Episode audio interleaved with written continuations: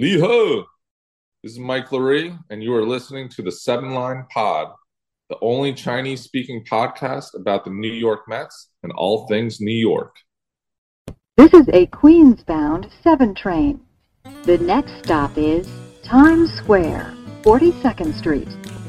Hello，欢迎搭上七号车，我是一哥江一昌。在接下来半小时里，我们将带你从曼哈顿到法拉盛，从美国到台湾，用我们独特的经验来跟各位分析美洲棒球界发生的大小事，希望能带给大家一趟丰富的旅程。好，今天接下来我们讨论一样是我们的 G 来 G，你好，阿斯卡嘞，辛苦了，是辛苦什么？补班啊，补班补课啊。哎，你今天要补吗？我没有，但是应该蛮多人补。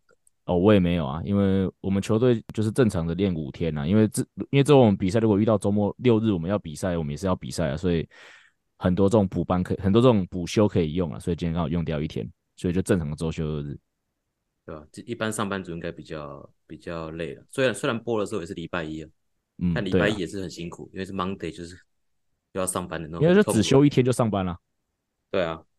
好了，那就先来听众留言。这一则 Spotify 的留言比较短，来举念一下哦。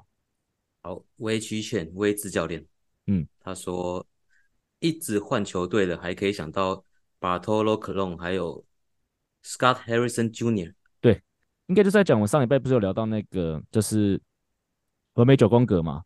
然后，对对对，对啊，Bartolo Colon 没错啦，就是上礼拜他的那个以大都会球员身份退休嘛。然后 Scott Harrison Jr.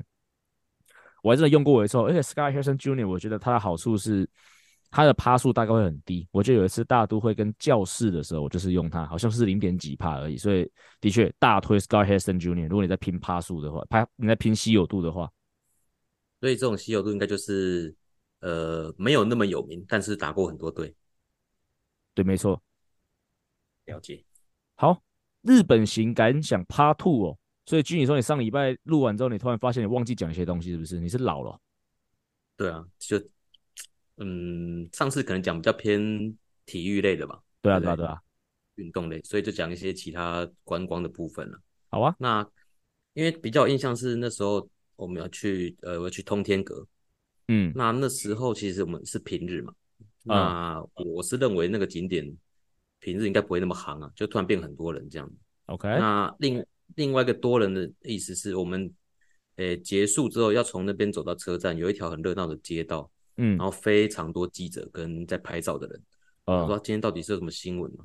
是，那结果后来回去看，他说就在那天哦，是那个他要更新他的户外广告看板，就变成引进大面积的 LED 看板。那什什么东西要更新？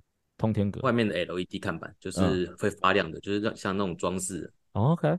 对，那他说是赞助商是日立制造所，嗯、那那一天是进行试点，试点灯这样子。哦，okay、那正正式的，呃、欸，点灯应该是在之后的之后的二十几号吧。嗯、所以刚好那天就遇到。那原本想问想问路人说发生什么事情，嗯，但后来觉得可有可能他们也解释不清楚，就算了。嗯，那上网看，其实台湾这是台湾的媒体有写这个报道。OK，所以就是通天阁穿那条路就对了。从那个出来那条热闹的街，然后就一整排都是拍照的啊，那种摄影师啊、记者啊都有。嗯、了解了解，对，OK。那另另外一个景点去大阪城，嗯，那我个人对古迹没有太太深刻的感觉了。嗯哼，那我自己反而觉得，呃，说古迹嘛，我比较觉得那个护城河很好玩。怎么说？台湾的有护城河这种东西吗？有吧？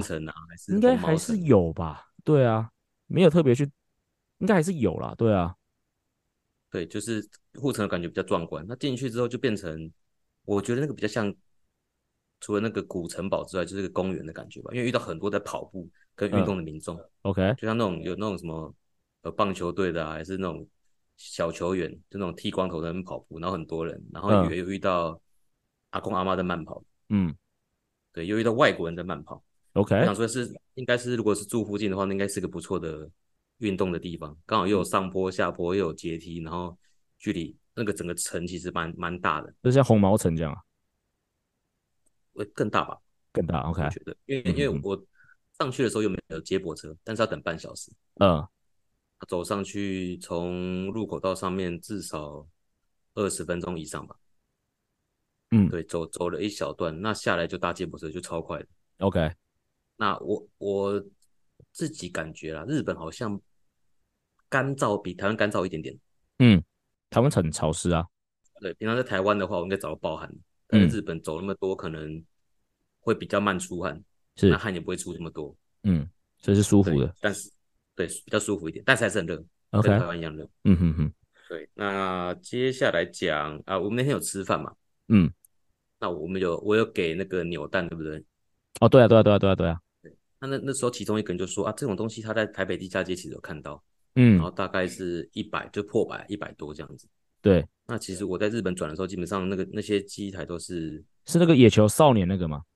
对对对对对，OK，三百日币，就大概日币七十吧，六七十块，便宜一点点。对，其实对差差其实差不少诶，它只是破百的话，基本上就差了三分之一了。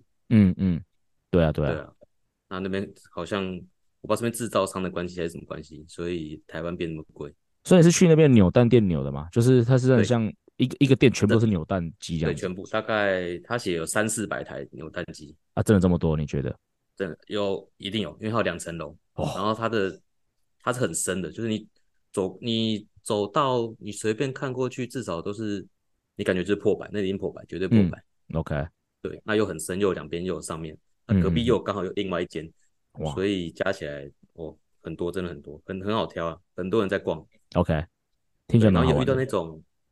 我不知道他是他收集拿去卖来干嘛的。他基本上就是，不知道有没有看过那个洗衣店会卖那种超大的袋子，然后就是他手上满满的一整袋都是铜板，他一直狂扭狂扭，基本上就是把那台整台机器都扭光。就是针对一台机器攻略哦。对，那他不止攻一台，他有他，我觉得他有点步骤吧，就是他看他先攻还是先、嗯、还是攻完先拆，还是再攻下一台。嗯，所以他攻完之后开始每个一直拆，一直拆，一直拆。他是要凑组啊，我觉得应该是是凑一个 set 可以卖比较好价钱。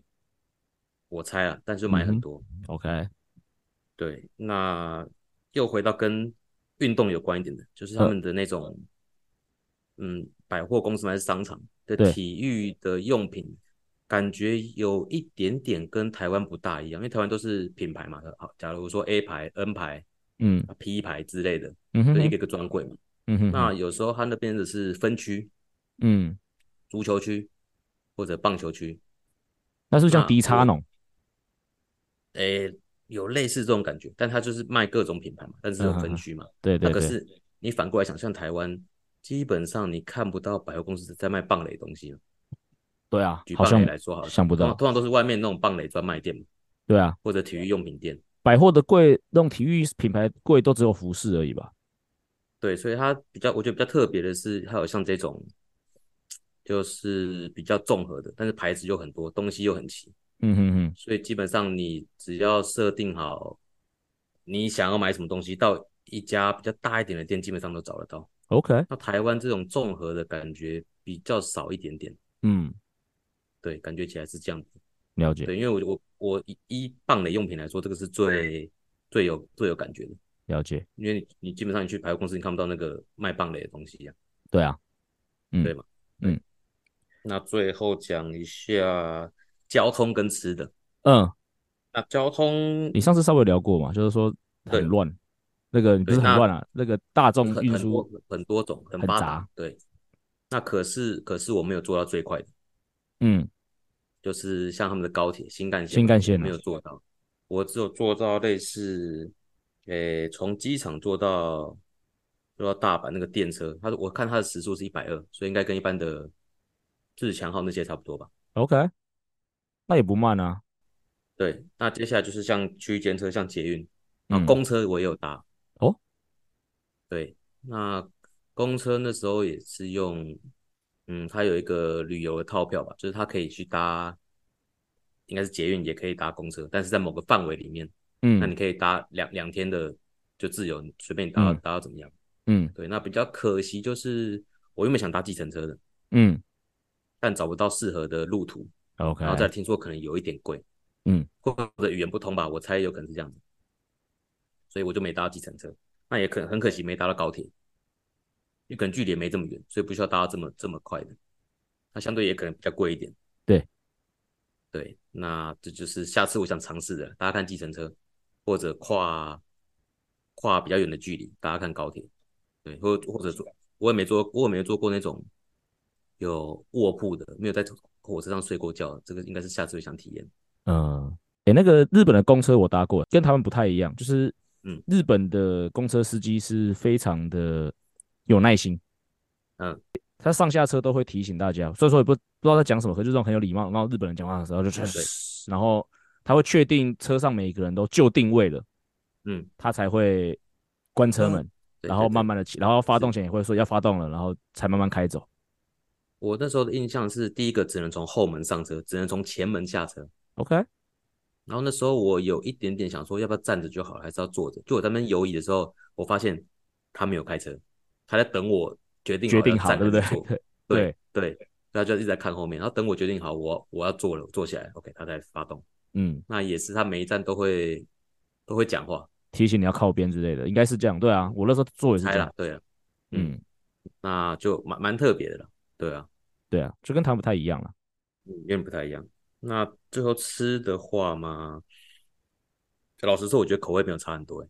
就是我讲，我吃了两家拉面，嗯哼，那我吃不太出来，跟我自己舌头没那么灵敏，嗯，但反而有一家拉面的炒饭很好吃。OK，对，可能没吃到太有名的。对，那比较不一样，我觉得烧肉吧。OK，就是 Yakiniku 那个烧肉，对，可以吃到很多。呃、欸，比较不同种类，但是都是高级的。嗯，了解。神户牛啊，什么什么晋江有什么有的没一大堆牛，那你什么都可以点。嗯、那价格好像感觉没有比台湾贵很多。嗯，对。那有时候有师傅就帮帮你服务，嗯，所以那感觉又又有点不太一样。OK，以客为尊就对。对，对，那最后就是 Seven 的熟食，赞。对，还有那个串烧的，那他会问你要不要加热。对，所以吃起来其实很新鲜啊，因为台湾没有，基本上是没有。对，啊、对，炸的可能还有，嗯哼，串烧就比较少。日本的店便利商店是我少数觉得比台湾还要好逛的。对啊，因为台湾便利商店其实已经很厉害，但是我觉得日本的便利商店真的应该是比台湾再上一个层级的。对，对啊，什么其他韩国啊、香港的便利商店我都觉得比台湾还要差，可是日本我是真的很赞不绝口。美国的呢？美国就很废啊，就是美国就是加美国的便利商店就是负责在加油站里面啊。所以就、啊、就是那种很大间那种啊，就是然后很多是卡车司机要停的嘛，所以什么都停，什么什么东西也都买，大概都买得到了，但是就是比较粗糙啦。哎呀，日美国人的风格你也知道，就是大而粗嘛。对，没错。对，好，那既然要讲到美国啦，那我们就直接今天这礼拜有个纽约时间哦。不过这个纽约时间很特别，并没有，并不是要介绍景点哦，而是 Gini 是不是有一些有关于纽约住的东西想要问啊？对，怎么那么特别？因为最近我家这一区刚好我。感觉是个都更潮吧，就是有在有在有已经盖好的，嗯，也有在盖的，也有在在挖的，就是在 拆拆掉的，嗯，那也有已经铲平准备在做下一步的，OK，那我相信谈的也很多，对，所以我在想，就不单讲国外嘛，讲就我们就讲纽约啦，纽约有没有都更这种东西？那再来讲纽约就想到房租是不是就是超贵贵爆？嗯，就是你要赚很多钱，你才能在纽约。租房子、买房子，或者单纯在纽约生活。嗯，好，我们一题一题来啦。先讲先讲房租好了啦，这是真的贵爆。那、啊、你那时候在群主问我这个问题的时候，不是就有丢那个就是纽约的那个 Craigslist 给你看？是，那、啊、你看了吗？嗯、你觉得嘞？我觉得哦，真的不便宜耶。对，不便宜、啊。而且那个房那个物件看起来都不是太大。嗯，对啊。对，那那个价格可能。在台北应该都可以有整层的吧？嗯哼，对啊，对，对，OK，这边给大家一个那个啦，这边给大家一些一个概念哦，就是我们一个朋友嘛，他住在曼哈顿，然后他是换算成台湾大概是十二点六平的一个算套房啊，应该他是有自己的，嗯、应该是自己独立卫浴啊。那他在曼哈顿嘛，所以他是房租是一八五零美，但是呢，一八五零你觉得很贵了，对不对？可是其实以曼哈顿来说，你会觉得其实还、嗯、还好，但是他有强调。他这个一八五零这个价格啊，是 COVID 时期去谈到的，就是那时候不景气嘛，那时候比较便宜。对，因为很多房客会那时候很多房东可能收不到租嘛，他可能觉得说，哦，你你你要来跟我租房子，我就便宜算给你这样子。然后他说呢，现在隔壁的他他隔壁的一样，差不多是一样的这个单位啊，对，现在已经是房租已经涨到二六五零了。对，那八九万哦，七八万。对啊，十二十二十二平半，在这个纽约的上东哦，上东城、嗯、哦。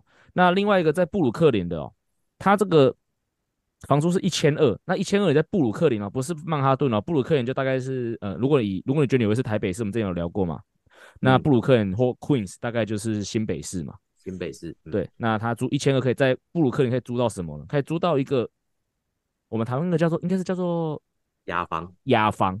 你就是一个房间，卫浴是要跟他共用的，对，是，就是人家可能是一个两三房的公寓，你就是跟他分租一个房间，而且是没有开窗的，对，这样要一千二，嗯，那以我之前的经验呢、啊，而且这个已经是十几二十年了，你要你要把房租压在一千以下，在皇后区或在布鲁克林是可以，很多时候你要租到什么？你要做到半土库，什么叫半土库呢？就是。要么是，要么是全地下室，要么它这个半土库，就是说它有开一个窗，可是它的窗是开在你的房间非常上面的地方，而且那刚好看到的是人家的地板啊，对，就是你的房间有一半其实是在地下的，嗯，对，就是说你可能你有一个大门嘛，你的你的出入口可能跟人家一样，可能跟他不一样，但是你一进门就是要先下楼，嗯，对，然后你的你有你有个窗，可是你的窗刚好是人家地板的位置，很像那个吧？之前韩国有一部电影叫做。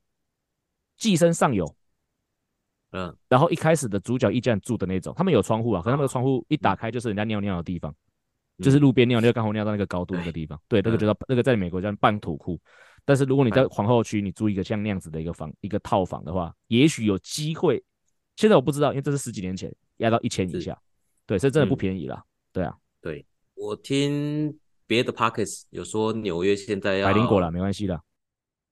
他们他们也不需要，他们也不需要我们帮，他们也不需要我们帮他打广告，就在讲没关系。没错，就是我我是没有太仔细去了解他为什么要打 Airbnb，可能是法规，可能是政策，可能是有什么利害关系。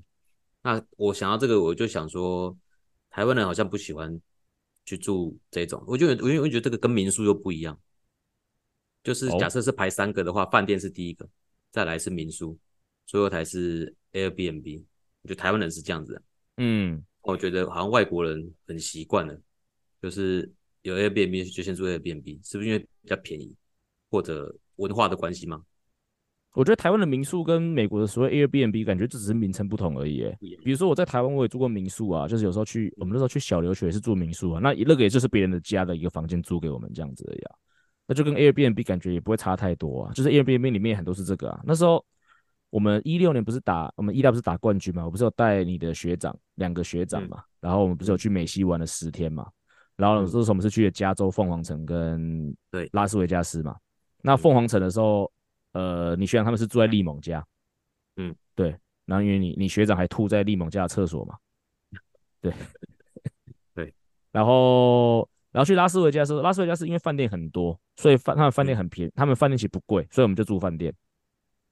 对，那但是在加州，因为加州很贵，然后我们就是在他们华人区用 Airbnb 租了一租了一个房间这样，然后那个房间好像看起来其实那个房东也是个华人这样。那其实除了第一天跟最后一天有看到他之后，好像整个过程也蛮还也还好啊，就是也没有什么太大的问题。所以我所以是有住过 Airbnb 的，感觉好像跟台湾的民宿没有差太多啊。对啊，我我我觉得差别在于有些 Airbnb 是。我平常会住，但是我不住的时候，我可以租出去。但民宿就比较像我把它当饭店经营，嗯哼，我有可能住在一起，但是你的房间平常是没有人住的。我我那时候想的是这样子，所以可能有有些人是不会介意平常有其他人住在这个这个床上或这个地方。没有啦，我觉得 Airbnb 啦，那只是它的名称是标榜说哦，你把你你的房间不用的时候租出去了。但是其实你如果实际去 Airbnb 里面搜寻啊，大部分的房间。都是像民宿一样在经营，就像 Uber 也是一样啊。Uber 刚出来的时候，它也是标榜说，哦，我只是共乘、共享，我顺便载你一程。但是其实到最后怎么样，反正就是计程车啊。所以我觉得，其实你也不用把 Airbnb 想成说，哦，这个房间平常是房东在住，他不住的时候空出来给你住。也许一开始设计的本意是这样子，但是其实你现在去看，你去 Airbnb 上面看那种美国的很多的房间套房，那个其实。大部分都是当成饭店式或民宿式在经营的，所以我才会说，我感觉我自己的感觉是 Airbnb 跟民宿没有差太多的。对对对对对。租房的文化呢，跟台湾有什么不一样的吗？诶，台湾的租房文化是什么啊？我不是很具体了，对啊，具体大概有什么样的？你你在台湾租过房子？我在台湾租过房子吗？没有哎、欸。要么住，要么住宿舍，要么都是自用宅啊。在美国租房的经验有？美国租房子，我觉得差不多啊，就是就是一样啊。我我我在美国租过房子啊，也当过包租公啊，啊，其实差不多啦，嗯、就是。每月定期付房租啊，那可能会签一些合约啊，然后很押金押一个月两个月啊，这部分其实都差不多吧。对，每不是每个月付吗？台湾基本上都是签一年，一年一次签这样子。所以一次要一年付给人家吗？不用吧。定金可能两个月吧，但是就是对啊，呃，一样啊，这个部分是一样的，就是签几个签一个月啊，对啊，对啊，对啊，对啊，这个都差不多了。因为有时候当包租公的时候，因为我在美台湾嘛，所以后来我就是有有托管公司啊，他也是跟他签，不管是签六个月签一年，但是就是一个月一个月付一个月一个月收租这样子啊，这个部分应该差不多了，我觉得也差不多。租房文化应该怎么样都不会差太多，对啊，嗯，嗯，那讲到刚才都更的，像这种都市计划、街道设计或者房子的格局样子跟台湾的差别。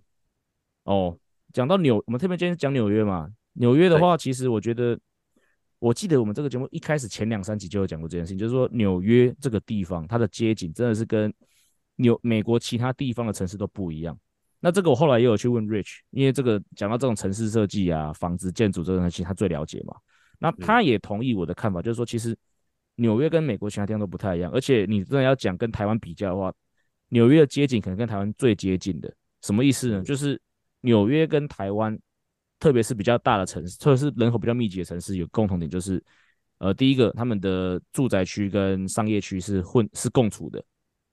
对，那美国其他地方可能就是住宅区，就是一大区都是住宅区。那你这里要买东西，你可能就是要开车到，也许至少半英里到一英里的一个角落，它会设计一些哦购物商务购呃购物广场之类的东西去去买东西。商业区。对对对对对。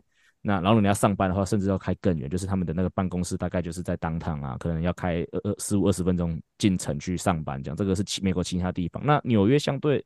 但它还是有一些地方，它是比较多办公室，或者有什么地方它真的是商业、商业区，就是商业商店林立。可是基本上，即使是像曼哈顿的住宅区啊，很多时候就像你看到 Friends 啊，你看到那个什么 How I Met Your Mother 啊，他们的酒吧什么都是哦，公寓下来就有酒吧，公寓下来就有面包店，公寓下来就有三明治店，这个就跟台湾就比较像。那这个在城市，这个在纽，这个在呃美国的其他城市，可能在。比较大的城市里面，也许还是有看到，但是在比较其他的州就比较真的比较少见一点。懂，嗯。那在美国住了那几年，有没有耳闻都根或者看到都根这种东西？我是以不了解的，所以我就去问 Rich，然后 Rich 跟我说，他基本上他现在在这个纽约市政府里面在做，大概就是这个事情，所有都根的东西，所以他说是有的哦，但是他说，呃，差别在于说，他以他的了解，就是台湾的都跟很多时候是建商主导。建商自己去找人签签签签，然后弄好瞧好，然后就跟政府说哦，这边都瞧好了，那我们要做了这样子，然后政府就会发这个下来。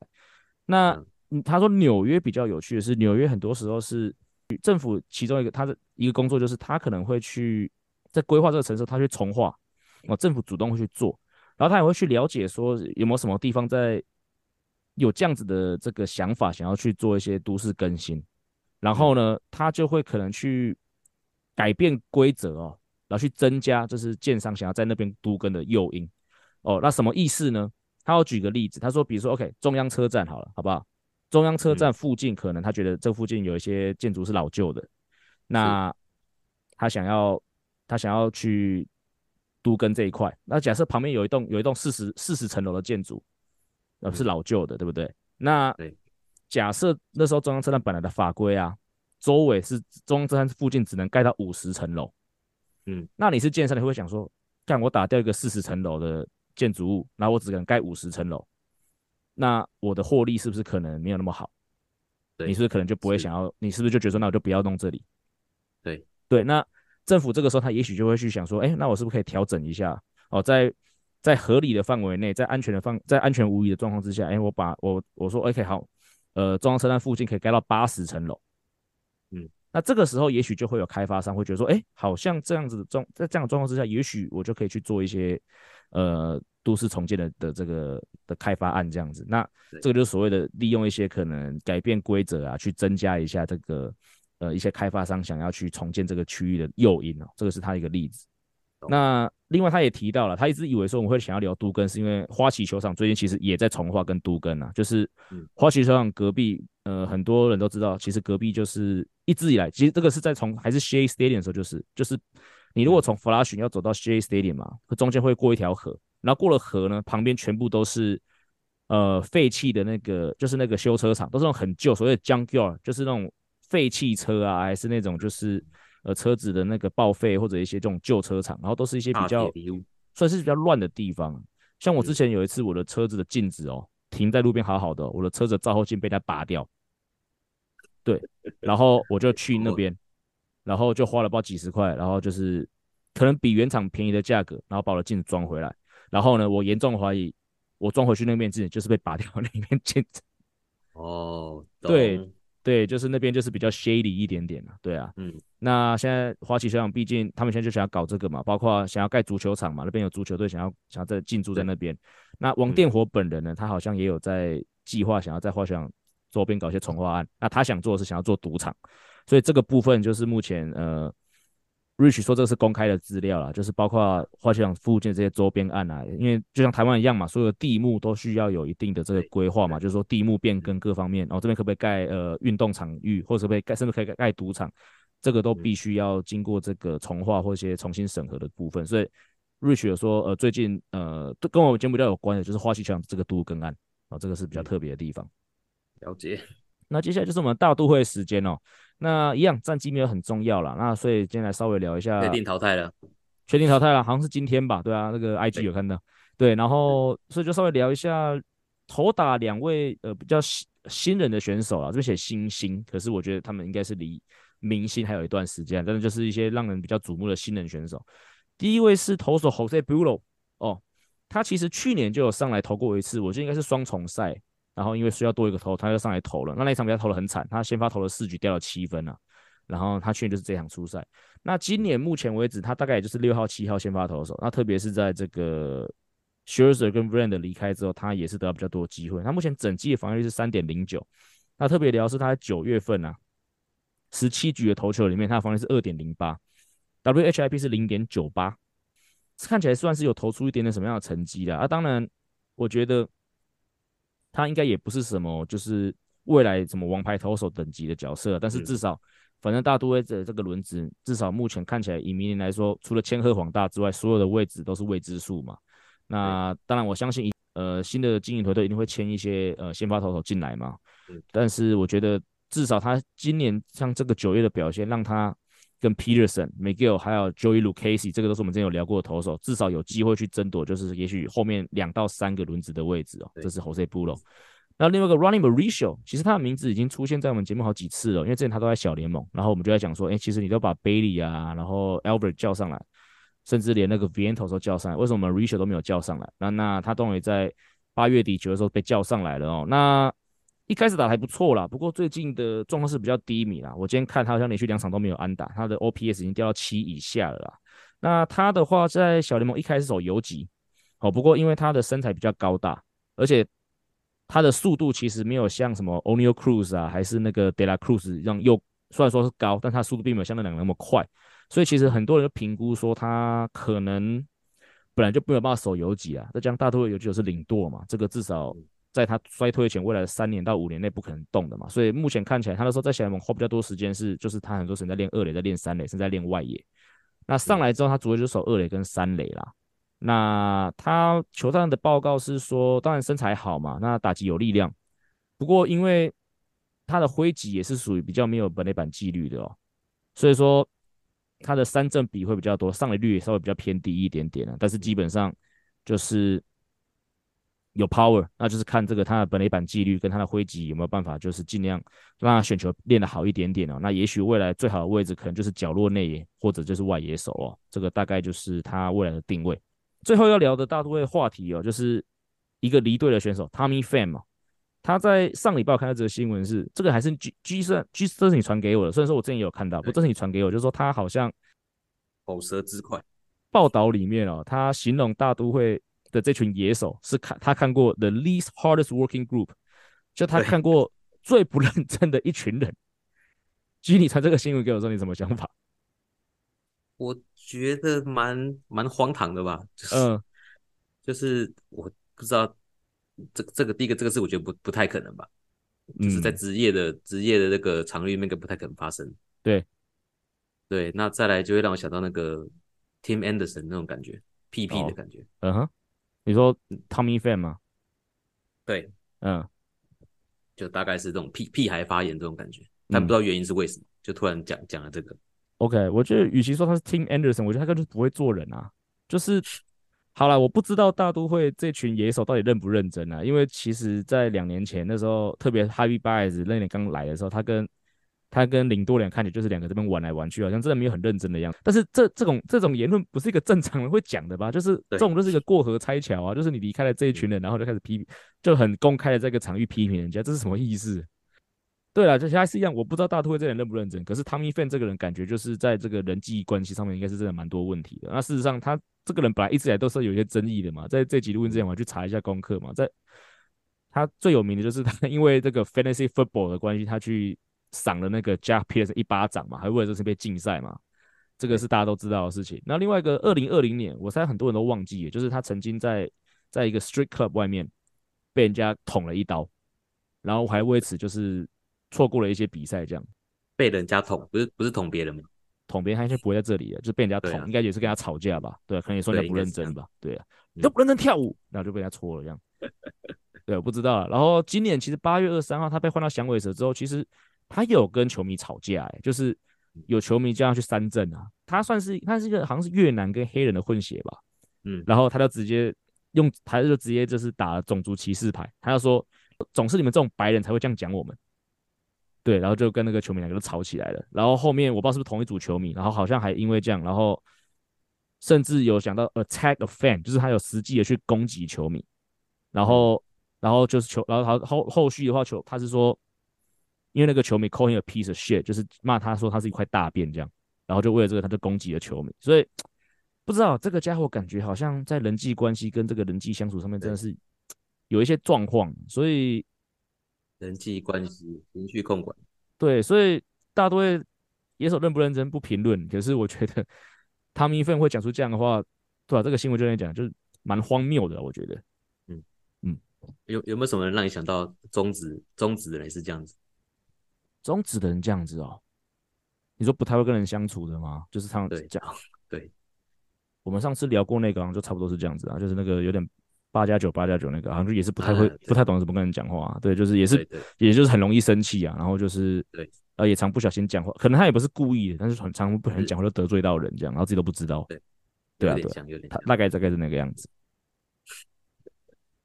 好，接下来进入我们的老梅时间了、哦。啊，这个礼拜哦，要跟各位，因为我们刚才那个大都会的战报的时候，我们介绍了一头一野两个年两个新秀嘛。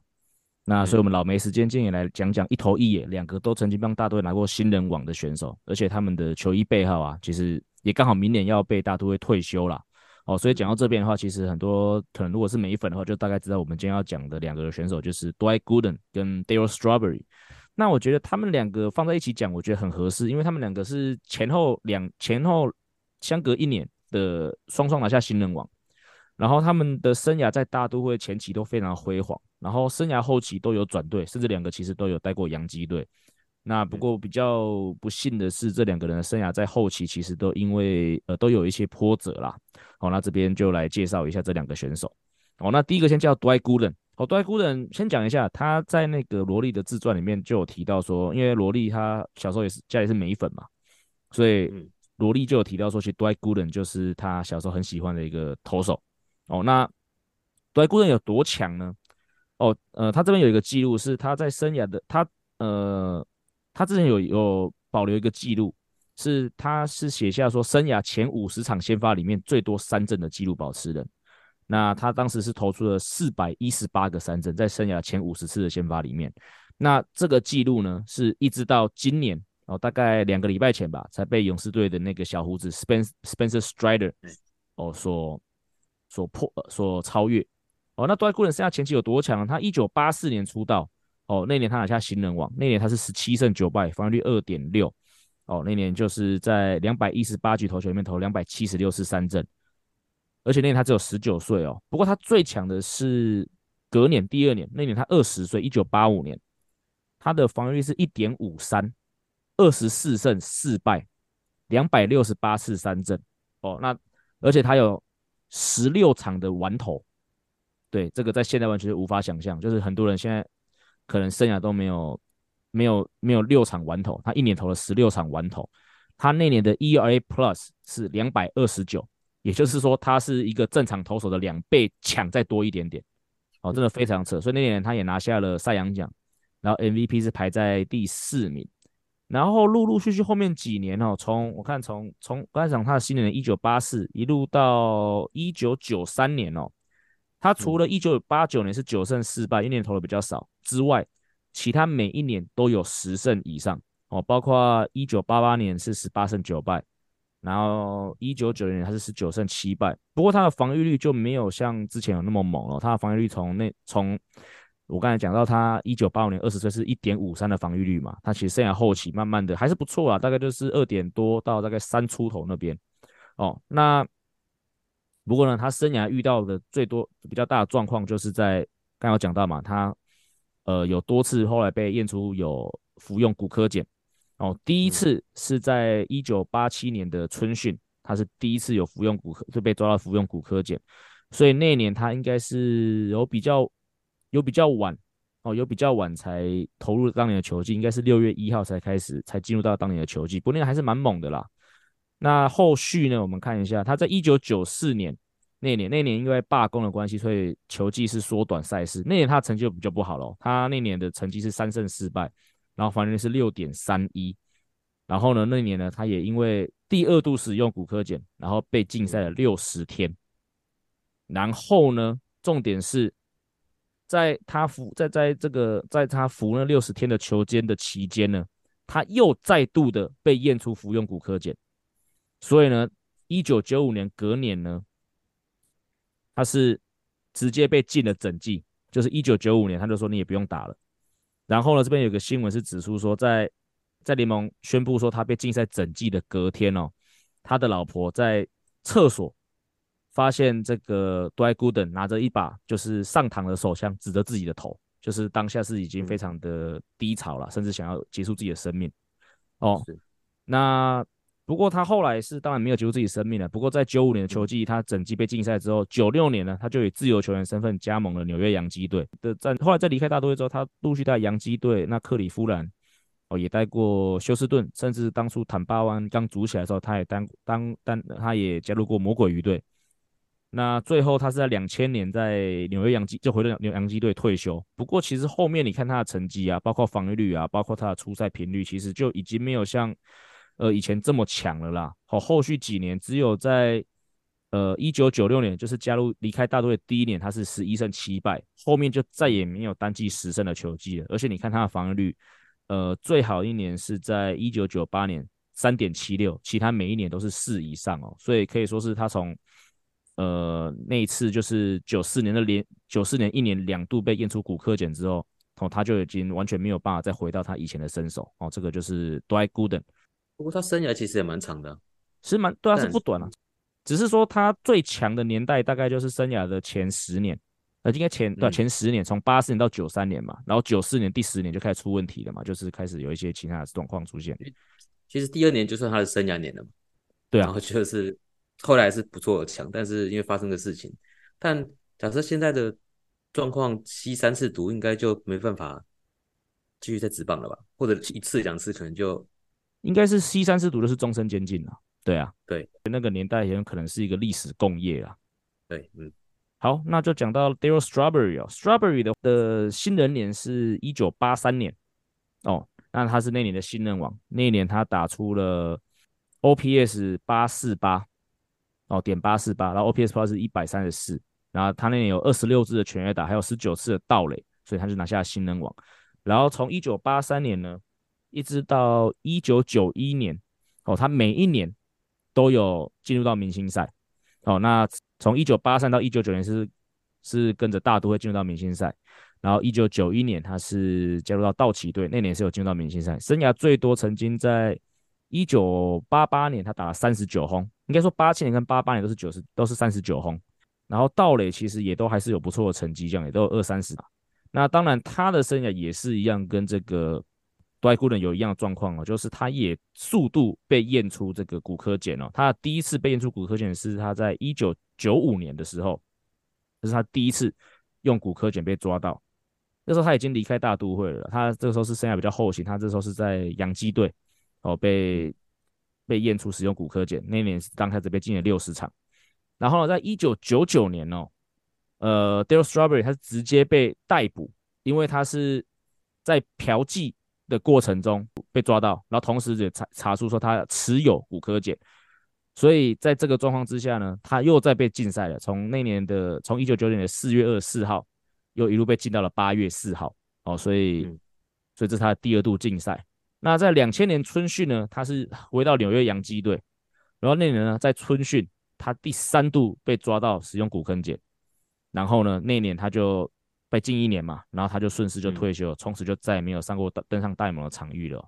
所以这个是 Darryl Strawberry。那不过 Darryl Strawberry 的生涯，哦，即使是这样子。他也是累积了三百三十五支全雷打跟两百二十一次的盗垒，他生涯的 OPS Plus 是一百三十八，然后他的这个 WAR 有四十二点，累计了四十二点二个 WAR 值，所以再怎么样，其实还是一个还不错的生涯啦，对啊。不过我觉得要讲的，刚才讲到历史共业的事情啊，其实我觉得那个年代感觉起来就是一个。对于不要说大联盟，好像美国就是一个嗯药物蛮被滥用的年代，包括骨科，骨科骨科人还是比较严重啦。可是那时候我记得很多人说，在那个休息室里面有什么用那个 Greenie 啊，什么绿色药丸什么，就是各种方式要让他们去舒压，甚至提神，增加专注力，更不用讲酗酒，那个应该是更常见。所以感觉不是说这个东西是对的，可是感觉在那个年代打打棒，在大联盟打棒球，好像真的是有一些历史共业，必须要大家一起承担了。那这个就是对于 Darryl Strawberry 跟 Dwight Gooden 比较嗯的故事里面比较不幸的地方。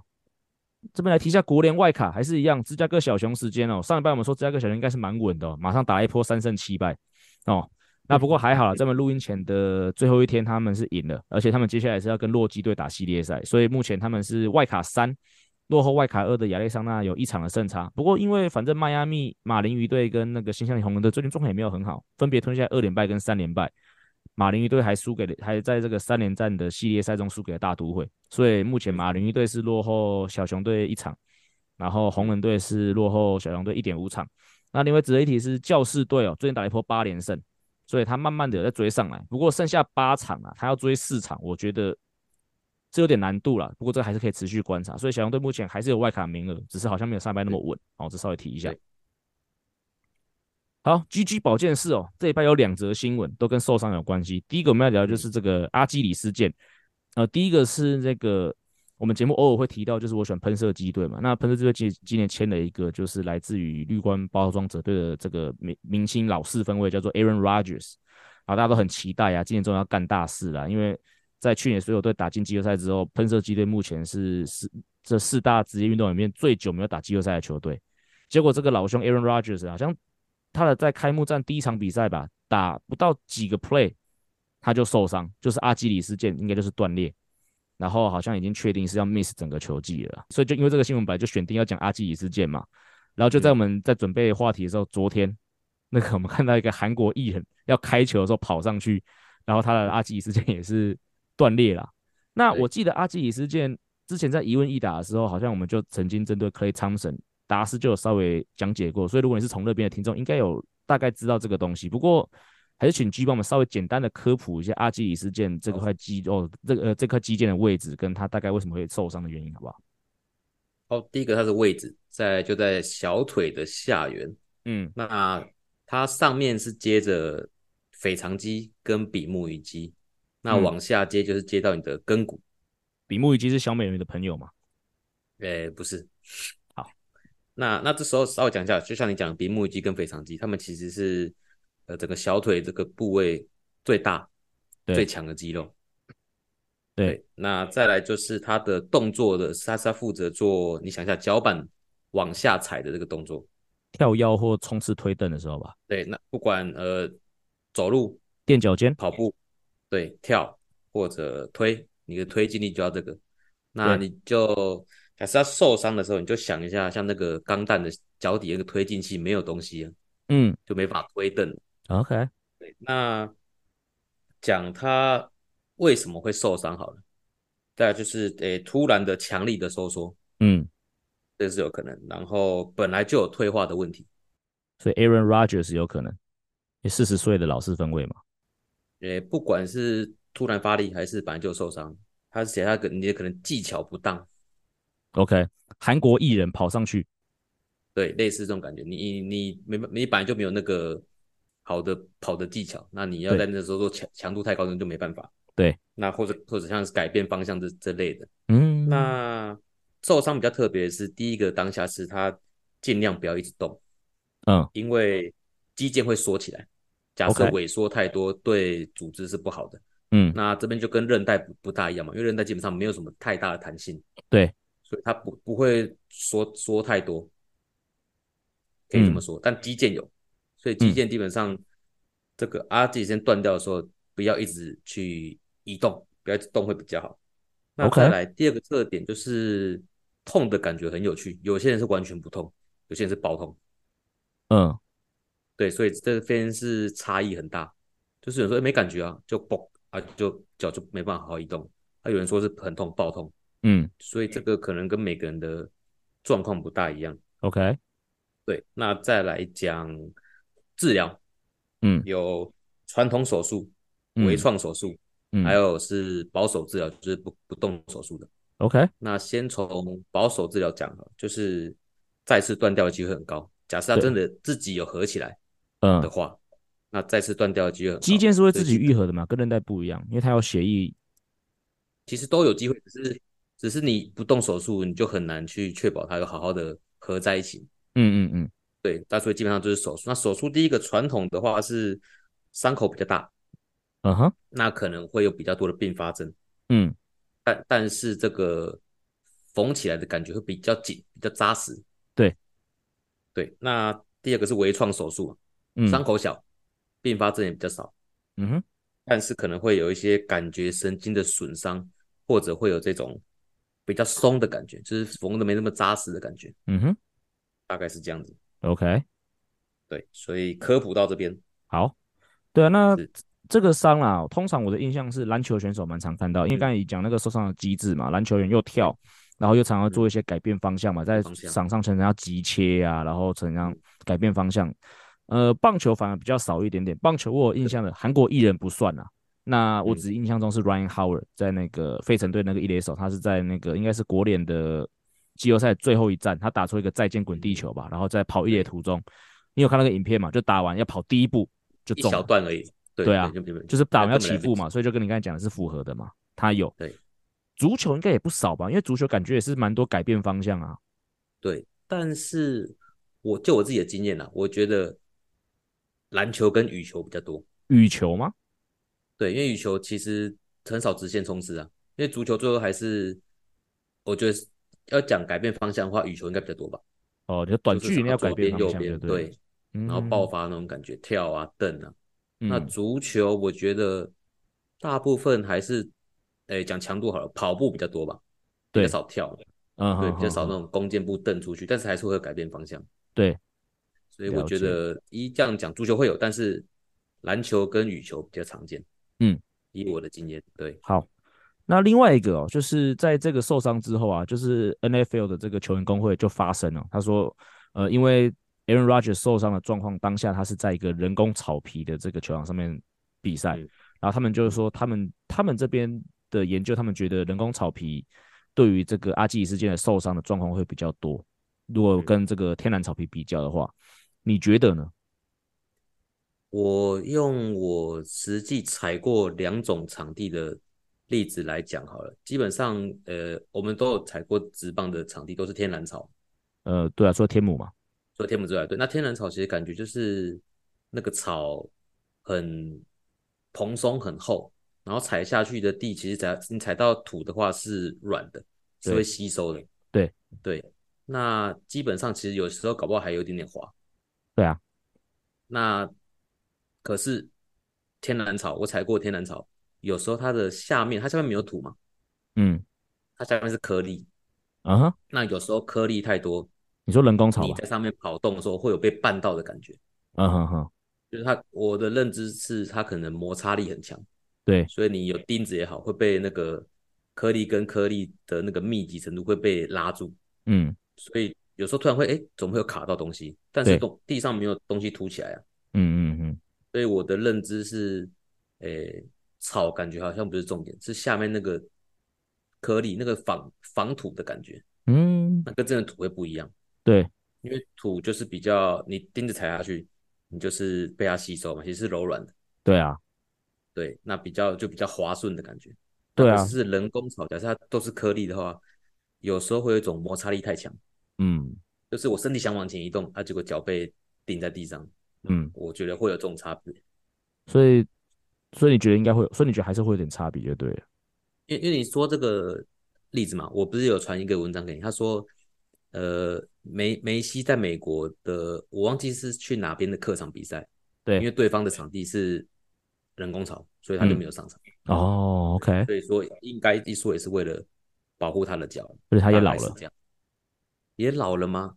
我相信在欧洲的场地都是天然草，所以天然草一定比人工草好。嗯、OK。对，那人工草就是方便嘛。对啊，然后保养啊，保养比较好嘛，对吧？对啊，对啊，干嘛？